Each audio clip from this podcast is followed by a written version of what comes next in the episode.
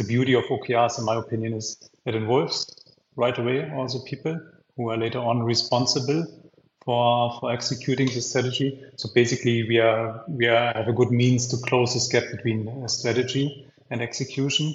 And uh, I think most important uh, might be clear to to us all, but it's um, if you, if you look into some strategy departments, you always see those big transformation roadmaps. And again, I'm a consultant. I'm a big fan of transformation roadmaps. You have to lay out some planned activities. But what is often forgot is basically what is actually the outcomes we want to achieve. And this outcome thinking, which is uh, the main theme of OKRs, that is uh, that is uh, very very powerful.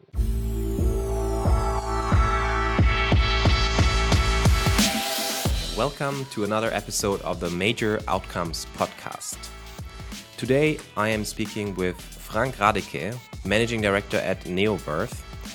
Neoverv is a consultancy, a company that helps other organizations to become innovation and sustainability leaders, mainly through technology. Um, Neoverv designs and accelerates digital technology strategies, but also builds and helps scaling digital products in that context, they also work with their customers, changing the way teams work, helping to bring agility and scalability into the companies they work with. Frank himself worked in digital and technology strategy for more than 15 years, was involved in dozens of transformation projects in automotive, manufacturing, consumer products and retail, logistics, energies and utilities, but also other industries. Um, he has a background in information systems and spent about eight years at Capgemini Invent as a lead of IT strategy, the IT strategy practice in the German speaking regions. And now, since 2020, he is managing director at Neoverv.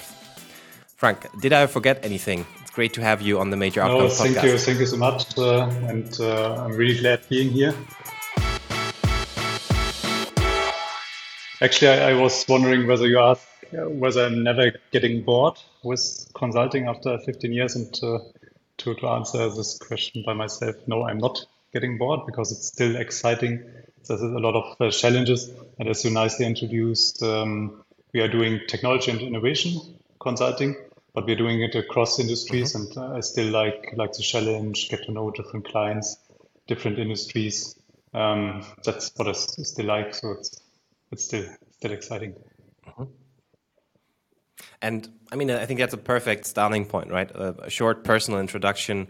Um, spending time in different organizations. Um, what made you ultimately build Neoverv? Um, what what drove that step a couple of years ago? Um, as you already mentioned, I, I, spent basically most of my professional career in uh, consulting, and um, but at, at, some point um, we, we uh, together with some colleagues, we decided, okay, even within consulting, we need to uh, to maybe change mode to think it from a startup perspective.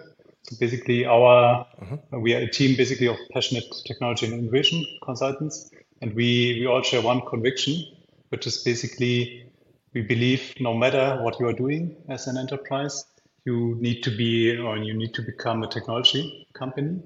And our main purpose as Neoverv is basically to help our clients to build those capabilities required to become a technology company.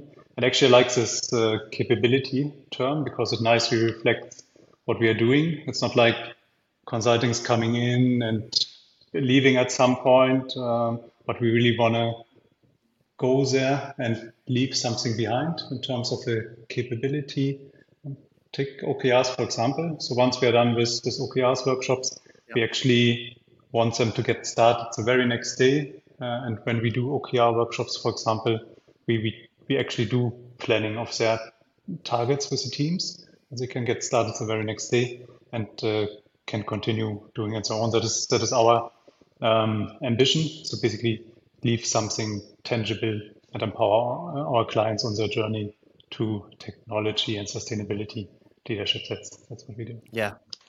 So not just strategy, but strategy execution Execution. work, and um, we'll get to we'll get to OKRs and and organizational capabilities that are needed um, in today's world in a moment. Um, I think this is where we too connect, right? Where also our paths crossed um, in the conviction that every company today has to be a technology company and that um, every company out there, particularly those who might be a bit further away from that, um, need to develop new capabilities, new skills, needs to empower their teams to have those skills, um, to focus more on what are the ultimate outcomes that their customers need delivered through technology. So we'll we'll come to those capabilities, the capability um, building part. Um, I want to just ask one more question about your your work and your your industry and how that changed the last three to five years, right? Um, what, what have you seen? What have you experienced? Not just moving from a large consultancy to now your team at uh, Neoverv, but also how did the market, how did the demands, what are the requirements from your customer, maybe also the awareness on the market for the topic, how has that changed? Uh, it's uh, actually it's a difficult question. Of course, I could answer. There's a lot of dynamics and new challenges, but honestly, uh, correct me, Johannes. Those challenges have been there all the time, even in the last 50 years. So it's, I mean, at some point in the past, um, uh, there's a there's certain conviction that a company you have to pursue a strategy, otherwise uh, you have to change. So basically, you have a strategy, you have to pursue this strategy, and if you're successful, in implementing the strategy, you are successful as a company, assuming, of course, the strategy is a correct uh, strategy that hasn't changed. That's clear since uh, 1970. Of course, the pace has changed. The topics have, changed. When I started at, uh, at Capgemini 2012, we had the start of digitalization, big, big topic. Now we have uh, 2023, we have sustainability. And sustainability, in my opinion, is uh, much, much bigger topics than digitalization. And I guess once we're done with sustainability, that will be the next topic. So this change is, uh, is certain. Um, but I also see, still see quite a challenge in strategy uh, work. Um, so and since we're talking OKRs today, I think uh, that's a spoiler uh, that OKRs can be very helpful, but only few companies have yet leveraged the, the potentials of OKRs and strategy work. And to be quite clear, um, there's other use cases. So in, in my personal opinion, you can use OKRs successfully in strategy work, but also in operations, be it HR, be it marketing. And for innovation, it's, it's almost a must have. But I would uh, especially emphasize strategy work because here there's a huge, challenge, always has been. It's not becoming better. And um, OKRs, in my opinion, and also my experience in doing some strategy the last years, is can be a nice, helpful tool in order to to tackle those uh, challenges. That's uh, that's what I want to share. Yeah, yeah, yeah. I think it's it's really interesting how I mean you emphasizing the relevance of strategy and strategy execution, and I always like to use this analogy. I feel like strategy and strategy execution in itself is a little bit like climate change. We know for decades that um, it doesn't work, right? Um, it's not news um, for both both sides of that analogy. Um, there's there's facts, right? We know that on average, uh, depending on whom you ask or what study you look into, but between 70 and 90 percent of strategic initiatives never get successfully implemented. But somehow it's it's so normal. it has gotten so normal over the years that it's somehow also acceptable. Yeah, and now just like the sustainability topic and and climate change that you mentioned. Um, now suddenly, I think a lot of companies we work with and we meet, um, they realize, okay, we we cannot afford wasting uh, resources here. We cannot afford not being resilient. We cannot afford following a outdated strategy for five years.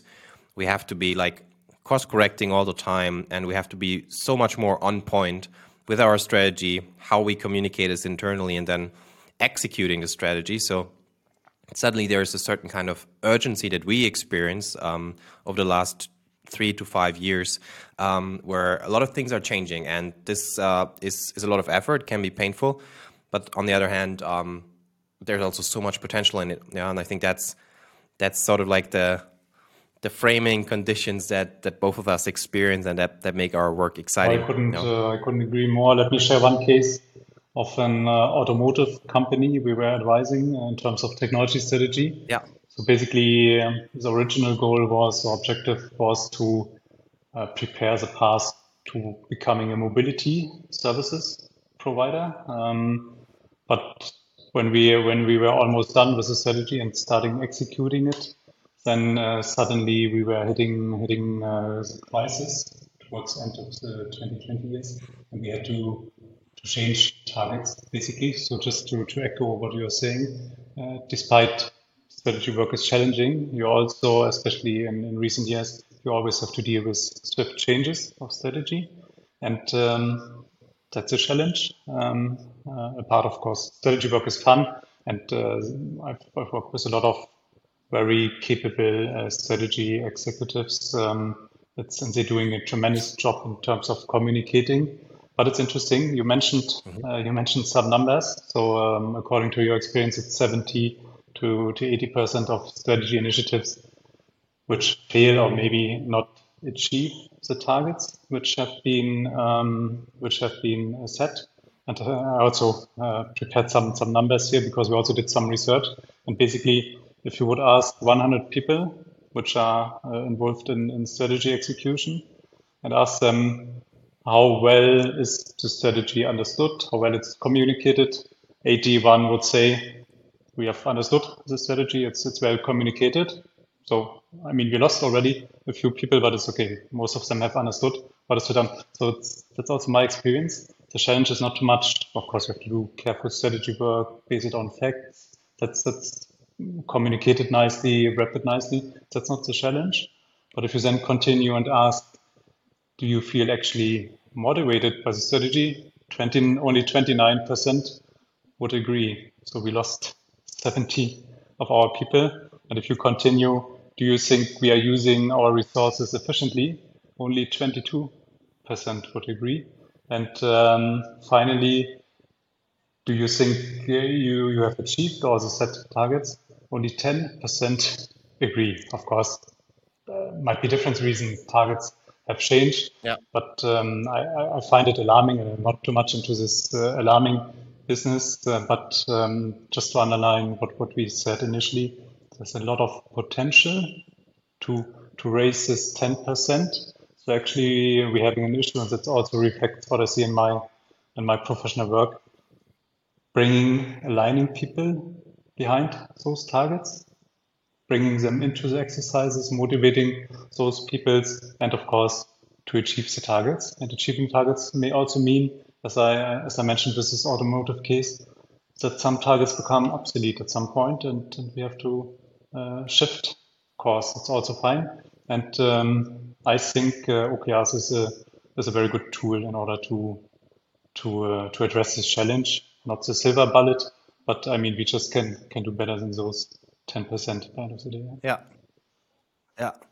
No, I, I, I see this as our mission, and I'm, I'm really grateful that the, the awareness shifted from, yeah, I mean, strategy is important, and not everyone nails strategy. A great strategy is, is still a big thing, but uh, strategy execution is so much more important. And we are convinced, and from everything we see from our work, by the way, the, the numbers I quoted, those are not our own numbers, um, but I think the the 70% is from a McKinsey study from two years ago.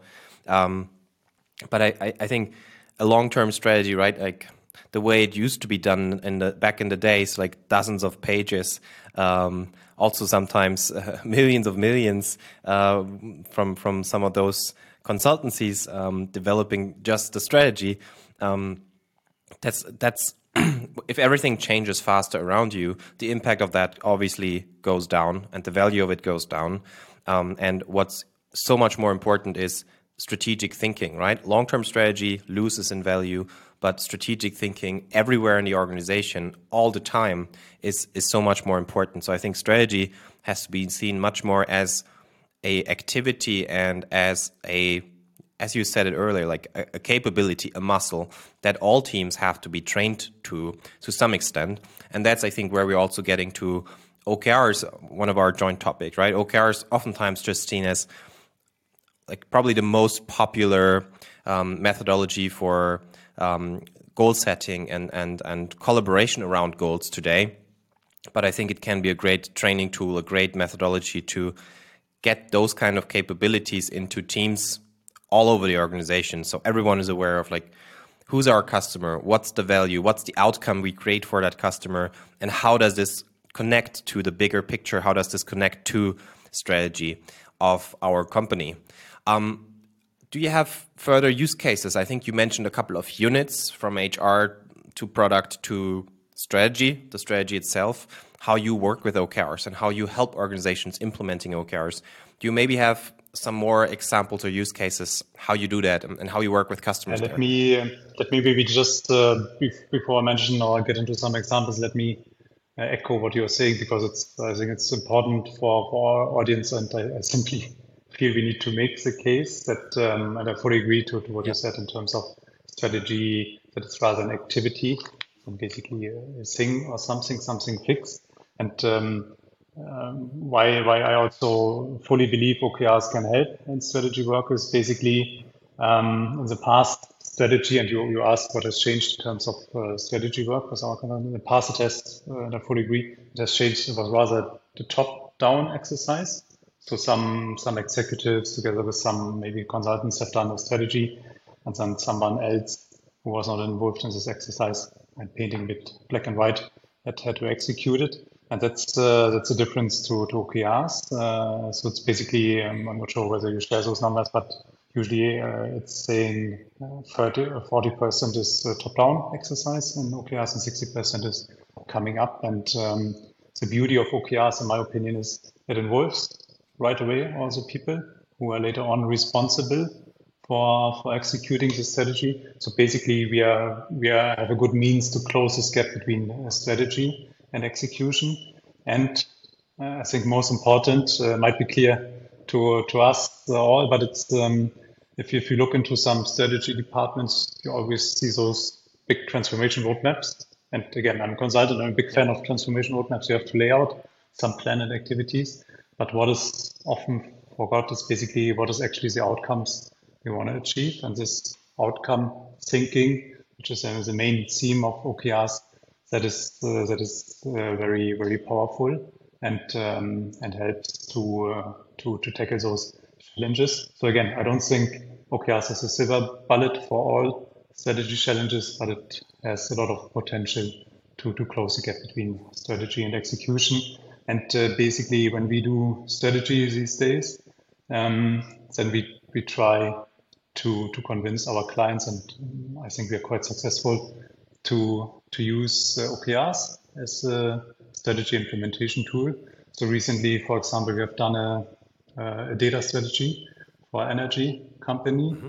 And um, it nicely fits in. So the, the, vision of this company is to become, uh, to drive the, the energy transition to become a sustainable energy provider. And then you can basically, in terms of the data strategy, break it down. What does it mean? Okay, we have to provide more recent consumption data to better steer our our network uh, to to better buy renewable energies, such uh, topics. So basically, it worked out quite nicely. So instead of executing a static plan, you rather focus on those three months cycles and say, okay, in the first step, now we want to build up our data competency. It means to maybe do a proof of concept in a certain area to, to start with uh, establishing three data owners. So you get very, you get very precise and concrete in terms of outcomes.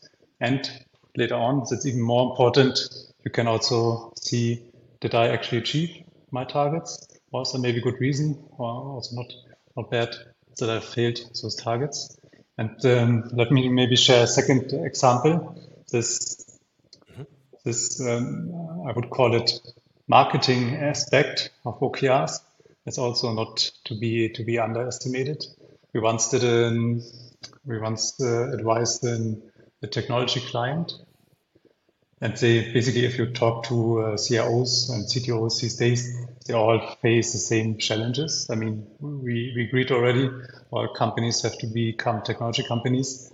And basically, the entire pressure or digitalization requirements are basically getting down on the CIOs and CTOs and their team. So basically, virtually with every CTO I'm, I'm talking these days, they're all a bit stressed out because there's so many requirements, not sure what to be what to be done first. The teams are doing a tremendous job, a superhuman job, but they still, of course, have, have a challenge to, to catch up with all the tasks and uh, challenges.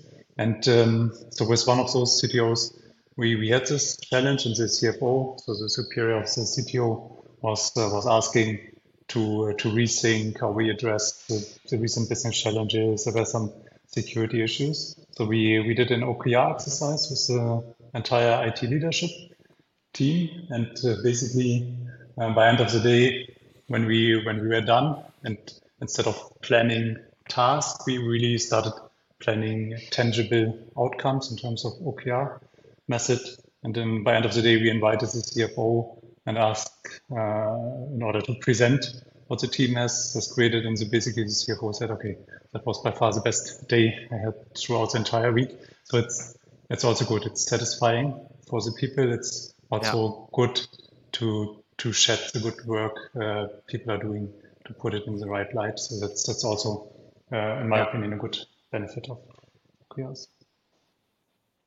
Yeah, I, I think that's a great example. We we experience that all the time. Uh, as you said, I mean, yes, there's a lot of uh, time and money invested in strategy development, um, but it's still a different kind of goal setting and discussion usually um, if you use a more outcome centered methodology and framework like like OKRs. Right? So we we hear that a lot. Like we never had as a leadership team, and that can be true for a small like more operative unit to the board of of a publicly listed Fortune 500 companies. I, I heard it on overall like all of the place along the spectrum. Um, this was the best kind of discussion we had, or we never discussed about priorities this way. Um, I think OKRs as a critical thinking framework, um, helping you ask yourself the right kind of questions, um, not just facilitates a great discussion about prioritization and direction, but also makes it easier for the rest of the organization to to connect. Yeah, um, I mean, fancy slides and and shows and on stage presentations about strategy. That's what everyone does. Uh, that that works to some extent, but then and, and, there's I think another study we something we did. Um, there's a big gap also between do I understand strategy to do I see how my work connects to strategy and do I have a continuous feedback loop between company strategy and my day-to-day work and I think that doesn't work right you you mentioned it like there's this balance of top-down and, and bottom-up strategy development and execution that is needed today and I think if you don't find a language, if you don't get it to the, the basics where um, not just the management team, but everyone in the organization understands this is how we measure success, this is how we measure outcomes for customers, um, you it, it's just going to be too slow, right? It, there's so much translation work, takes so long from trickling down from level to level and, and once it reaches the people who are actually in touch with the customer on a daily basis who are actually executing and operate operationalizing things they learn things, and then what they get from the market, this has to sort of like flow back to uh, to the people in the top who used to develop strategy in the in the somewhere in the boardroom.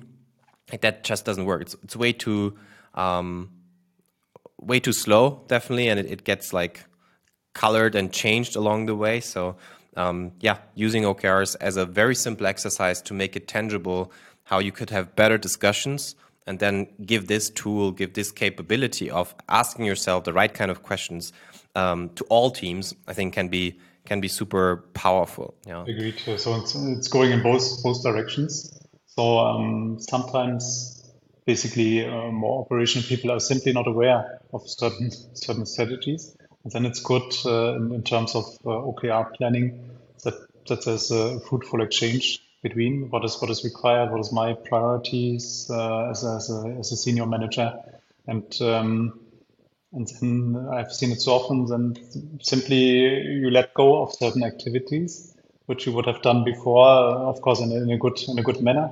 But um, it also would meant you have would have spent some of your time and some of your resources certainly in in wrong direction.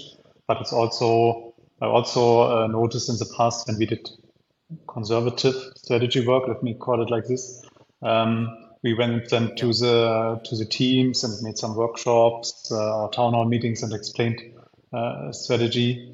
And basically, it was at least partially already obsolete, and people were telling us different things, all right and correct. And of course, we tried to consider it, but we didn't didn't have the means uh, back then. And uh, OKRs simply brings a very pragmatic format to to allow for this uh, exchange and uh, from top down, but also from bottom up to the to the top.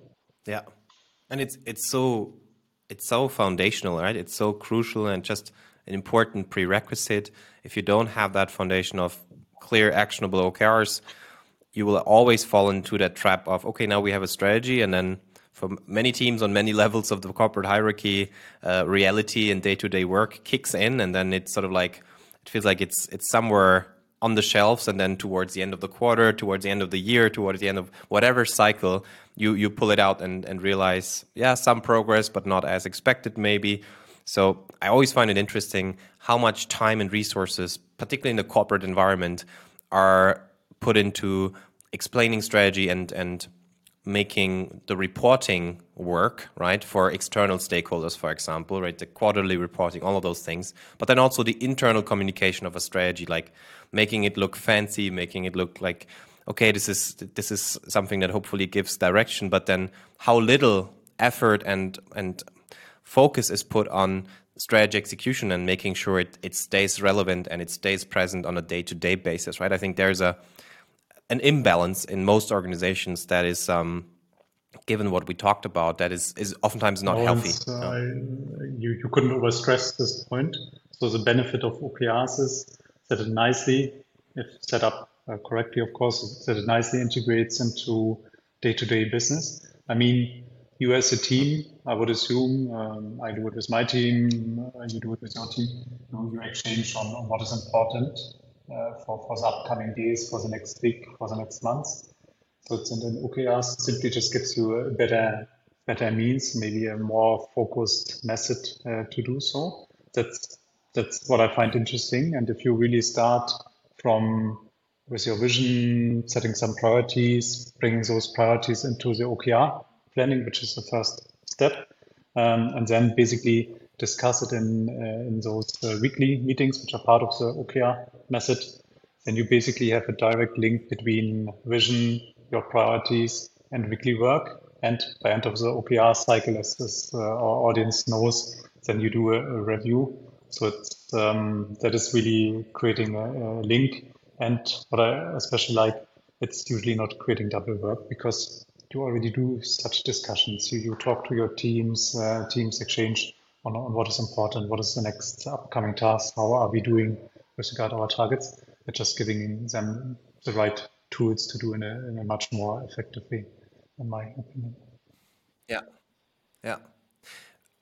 Maybe we can look at because we sort of like a lot of the topics we talked about were rather coming from a enterprise corporate perspective, but you've also been involved and, and are involved in like corporate startups, uh, digital product in in smaller organizations, product building, like yourself with your team. Like, um, can you talk a little bit about the contrast, right? Applying something like OKRs, um, a more outcome, a more value-oriented approach to to planning and, and collaboration in a startup or in a smaller context might be very different compared to a corporate environment where you do strategy and technology transformation work as well. What are some of the contrasts that you experience? Yeah, it's, a, it's a good point. So, in, in my opinion, in, in startups, no matter whether it's corporate startups or startup startups, so to say. It's um, OKRs are a must-have, and usually it's quite easy to make the case. Um, so if we advise uh, startups, then one of the first things we do, and usually I would say 90% of, uh, of our teams follow our advices to introduce uh, OKRs and to use OKRs. And of course, use case in startups is basically to use OKRs for, for innovation which is might be also a use use case in, in corporate enterprises. But as I said, they also have operations and strategy. Operations is, is a bit uh, at the horizon for, for startups. The, so the main benefit for OKRs uh, for startups is they help to shape the elephant uh, because usually you start with a rough idea as a startup and you you basically have to have to shape it put it into tangible targets what to do next and that's that's one benefit um, and that's um, in my opinion uh, and in my experience helped startups a lot but you also have to be flexible so you're learning on the way and you, you cannot even one month might might sometimes be too long to to change the target even three months for okrs um, but OKRs is quite flexible. So we had, for example, one example with one startup. So we we had the product ready, we had the, the go live, and and we had set some targets in terms of how many new users we want to attract to the platform. But at some point, we, we noticed, okay, it's, it's not working because they, they pursued a paid model and was quite hard to get a user conversion when you when you start with a paid model right away. And but it's good. You have this discussion, you talk about it once a week, you look at the numbers and you see they're not progressing as intended. And then you, as a startup, can flexibly uh, react and uh, change course. And in this uh, example, for example, they started to introduce a, a smaller free version just to get users on the platform and then show the value and then uh, basically convert them into paid users. That's a lot of flexibility. Why do I think um, in general OKRs is crucial for startups. So basically, uh, the benefit of OKRs is it helps you to use your resources efficiently. And as a startup, um, you basically you're always uh, pursuing the, the, hockey stick, basically. So at some point, you want to get to this uh, turning point where users, user numbers go up, where, where revenues uh, pop in. But getting there is quite a long way, and you want to make sure that you use your resources as efficiently as you can. And OKRs simply, as, as, as it's a promise of the method, help you just to uh, align your resources to those things which really matter. And it doesn't matter whether you're well funded, whether you're a corporate startup. At some point, someone will come and ask you, how are you doing with my resources and did you achieve the targets? And um, in my opinion, OKRs can make the difference compared to your competition and how well and how resilient you are in terms of of uh, pursuing your, your vision as a startup. That's that's a big big benefit. Mm-hmm. Something something we experience a lot in the enterprise in the corporate environment is that methodologies like OKRs get introduced um, and then everyone thinks, yeah, we're doing OKRs now. Yeah, um, uh, with a big bang, it's like this is new, this is part of the transformation. But then, um, even though it seems like teams and the companies following a certain playbook, a certain methodology, it's it ends up a little bit like old wine in, in new bottles. That the essence of how work feels and what gets achieved doesn't doesn't change that much, right? I think in a in a previous um, uh, talk we, we quoted um, uh, Tarin saying that being agile is, is not enough. Yeah, you could do the perfect sprint, you could have the perfect sort of like OKR ceremony, um, but if if you don't get this idea of outcome centricity and value orientation in, if you're sloppy on on some of the some of the aspects, or if it just you don't provide the necessary enablement, uh, you do not review how the first couple of cycles go, um, then it has a label. It's called OKRs or it's agile, but it's it's it's not really. It didn't really change. Like, what do you or what did you experience in that context? And maybe also follow up question: What can be done to prevent something like this from happening? Um, that's a very good question, and uh, of course, it's it's critical. So I've talked to some uh, clients or potential clients who told me, okay, we have done it in the past, we have read about it and then introduce it, but at, at some point we didn't achieve the desired uh, targets with, with OKRs. And in my opinion, I mean, there's different approaches, um, but um, we recommend, and it's also part of our methodology, rather to start with a few teams or even just one pilot team. But instead of doing any any random OKR trainings with, with one or two individuals, at least for the first teams, I would, um, and we always propose to basically train the entire team. So the benefit of OKRs, it's, it's quite pragmatic. It's, it's easy to understand. It's not a complicated methodology, but you have to basically really integrate it in, into your team routines. Um, and by basically training an entire team, doing some actual planning, not some theory, but really planning the OKRs for, for the teams. That's what we do. You, you get really close to, to what they really need and you can adjust the methodology to their day-to-day business. That's, that's something I would always recommend to do it. And even if you have such a, such a pilot project, they can maybe create some uh, tangible playbook for OKRs, which is adjusted to the organization. And ideally, you already have a, have a showcase of successful OKR implementation. That's one thing. And then uh, we usually propose and uh, support our clients. We, we coach, so we, we stay there, support in some first meetings, support in introducing the OKR tools, and uh, help them maybe with a retrospective so that they really integrate it, make it a habit to use those OKRs. And there's, there's always some, some pitfalls. So usually, and we did the same when we started with OKRs, they over plan a bit, take too many objectives. That's totally fine. But if there's someone there who can tell you that's totally fine, I don't get get distracted. Just um, just focus maybe a bit more or take the learning for the next cycle. Then it's then it's fine. So that's what I would recommend. Maybe start a bit smaller yeah. and then you can still scale up building on those experiences. And uh, you can also start, for example, training some some OKR coaches and those pilot projects, which then takes the knowledge yeah. into into other teams that that can make OKRs quite successful. Yeah, yeah.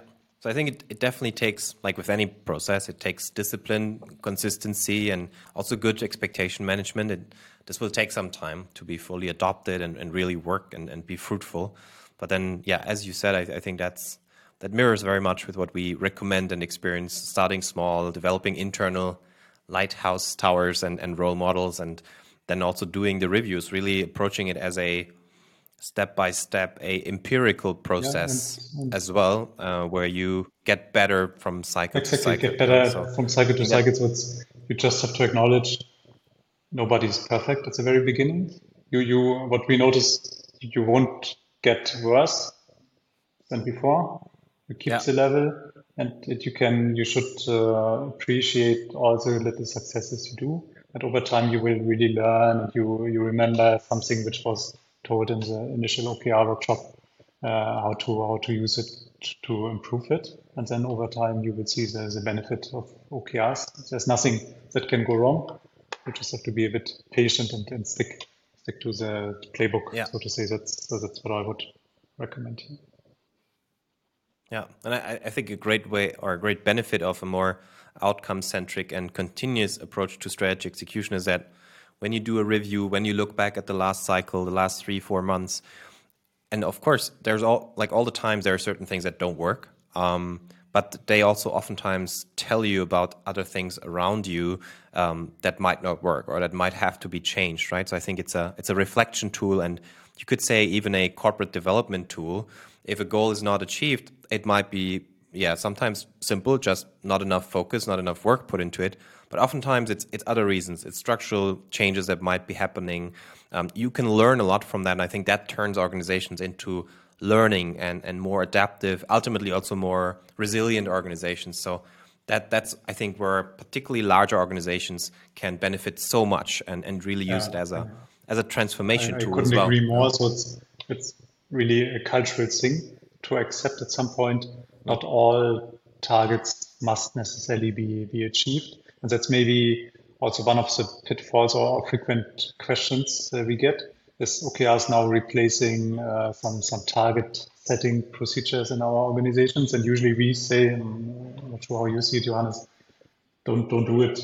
OKR should be should be a, a safe context. It's rather about the discussion. Of course, it's good to achieve an objective, but as you said, there might be good reasons that, that we don't achieve the objective. And as long as we take the right measures early on, that's more than we can ask for from, from this OKR discussion. So that's that's uh, one of the pitfalls, and let me maybe address another question we get quite frequently, um, uh, which is is OKRs now the same like KPIs? Um, that's um, mm.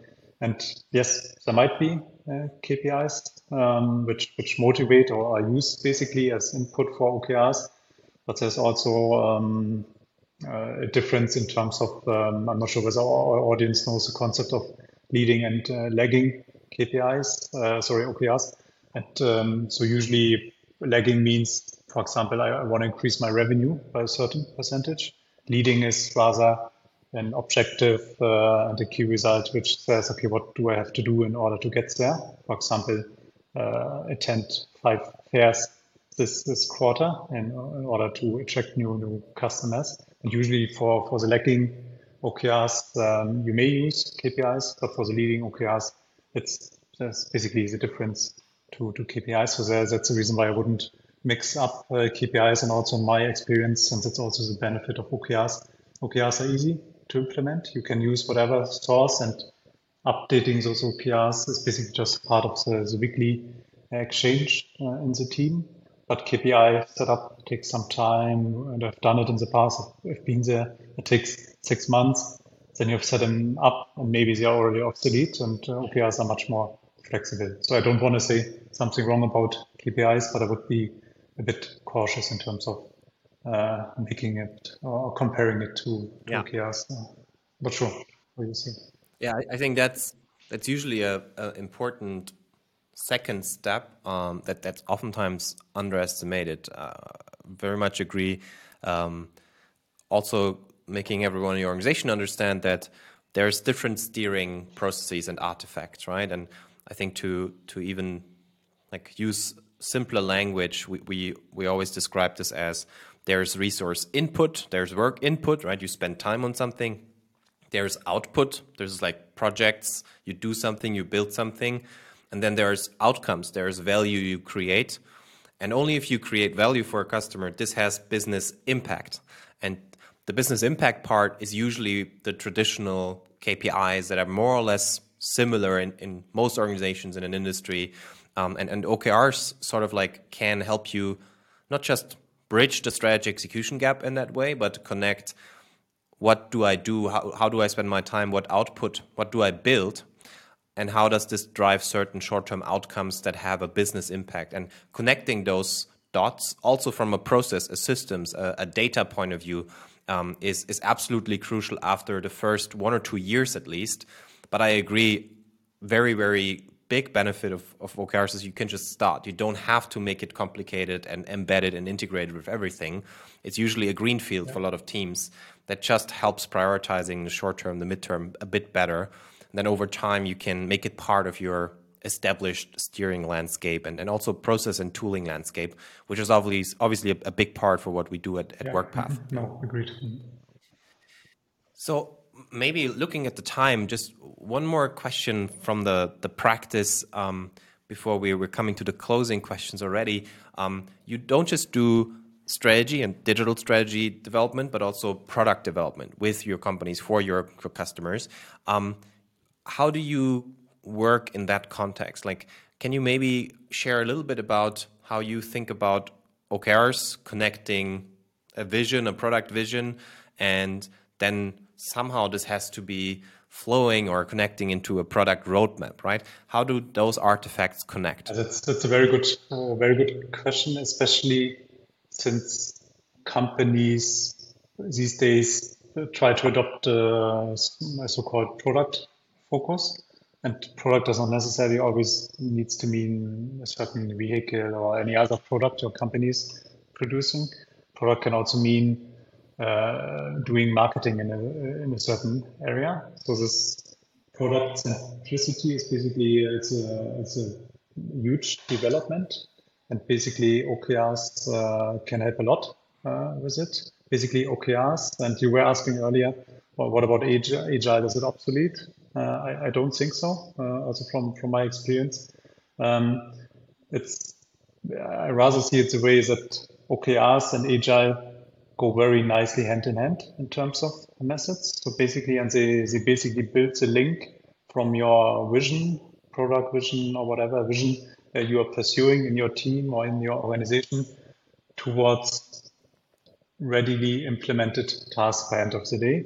And, and let me let me share the cycle. So let's assume you you are an e-commerce company. You want to be uh, the leading e-commerce company in terms of uh, providing sustainable, I don't know, fashion. End of that's, that's your vision.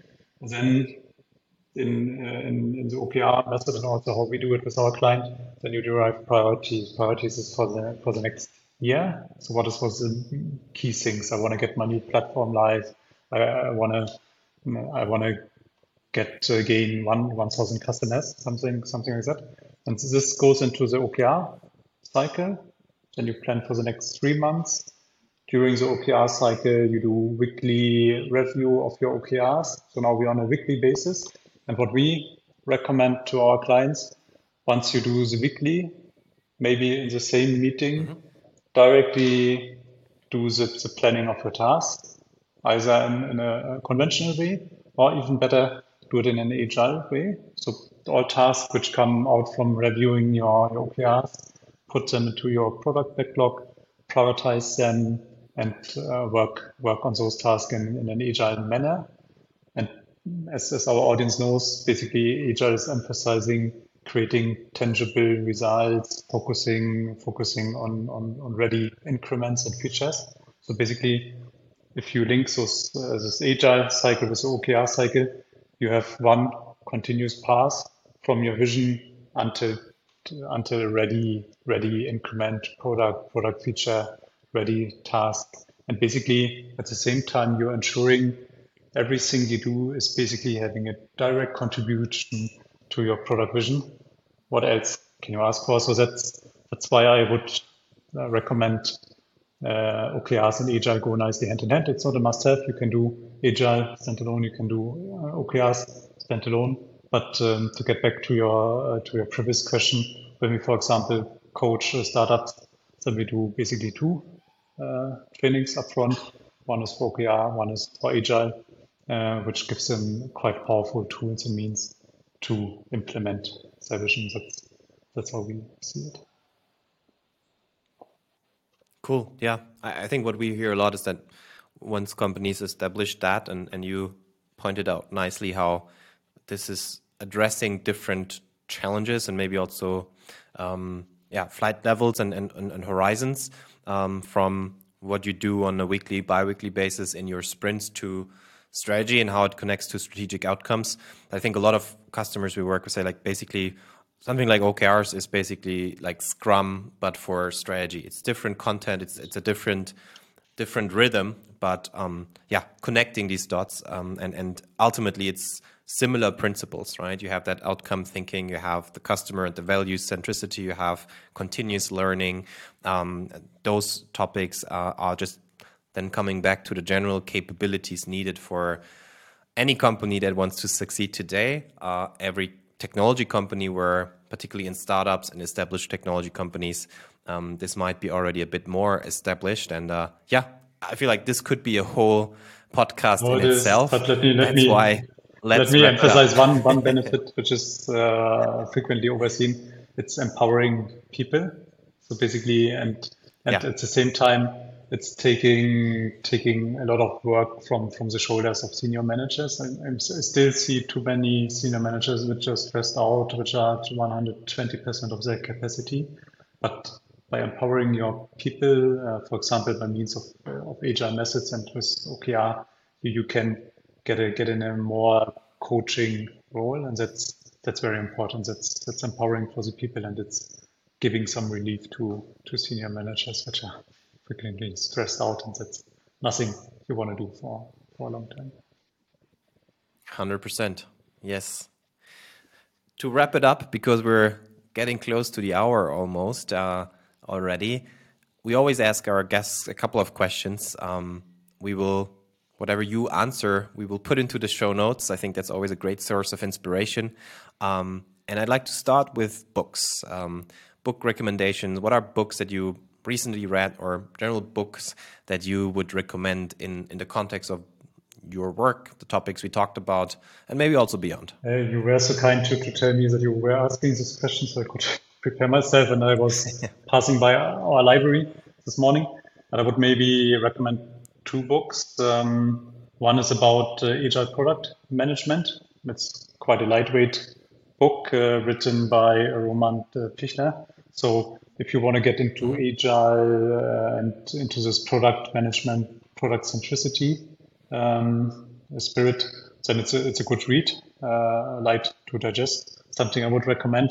And uh, by accident, also store uh, Measure What Matters, which is actually a nice, nice title and a nice summary of the value proposition of uh, OKRs, uh, written by John Doerr. Of course, it's a bit of of larger book, so uh, in case you want to read something a bit more digestible, then I would uh, recommend our audience maybe pass by at the Neoverv website. We have uh, created some some playbooks, just uh, 15 pages, just summarizing the, the idea of OKRs and everything we, we shared today in terms of uh, philosophy.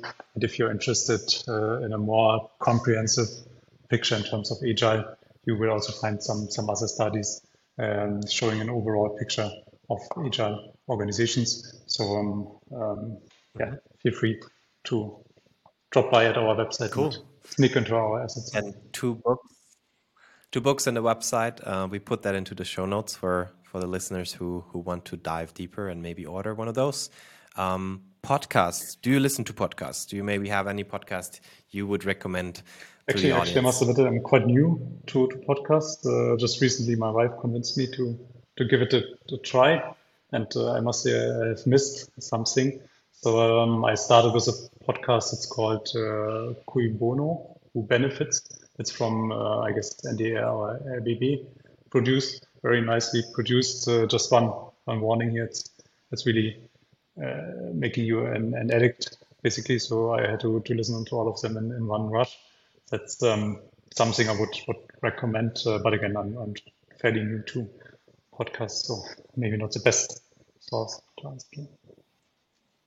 It's a good one indeed. I think it's the, the second season that was just launched a couple of months ago, and uh, also listen to that one. Yes. Then last question: Where can our listeners, where can people from the outcome economy community find out more about you, and how can they reach out? How can they maybe engage with you? Uh, reach out directly. So you you find me on LinkedIn, and of course uh, just uh, drop by at uh, our website, neoverv.com. And um, there's also some assets, uh, blog posts, some studies which I just introduced. Feel free. We're also doing uh, frequent webinars. So if you if you just want to join and get a get get a personal feeling uh, of our, our, team, get to know us, ask us some questions regarding OKRs, and of course all other topics we we offer from from Neoverv perspective. Very happy to discuss it. Um, so use any means you like to, to get in touch. Very happy to, to dive into this discussion. Awesome. Then again, Frank, thank you so much for being here today. Uh, hope to continue our conversation very soon. Thank you to the listeners for um, listening to this episode. I hope to see many of you in our upcoming Outcome Economy Summit on April 20th in Munich, but also online. Um, we put a link to that into the show notes as well. And uh, yeah, hope to see you soon. Hope to hear you soon. Have a great day. Thanks for tuning in today. If you found this episode valuable, please subscribe to the Major Outcomes podcast on Spotify, Apple Podcast, or any other major platform you might be using. Also, we'd be excited if you'd leave us a review. This helps us grow the community and spread the outcome mindset. See you on the next episode.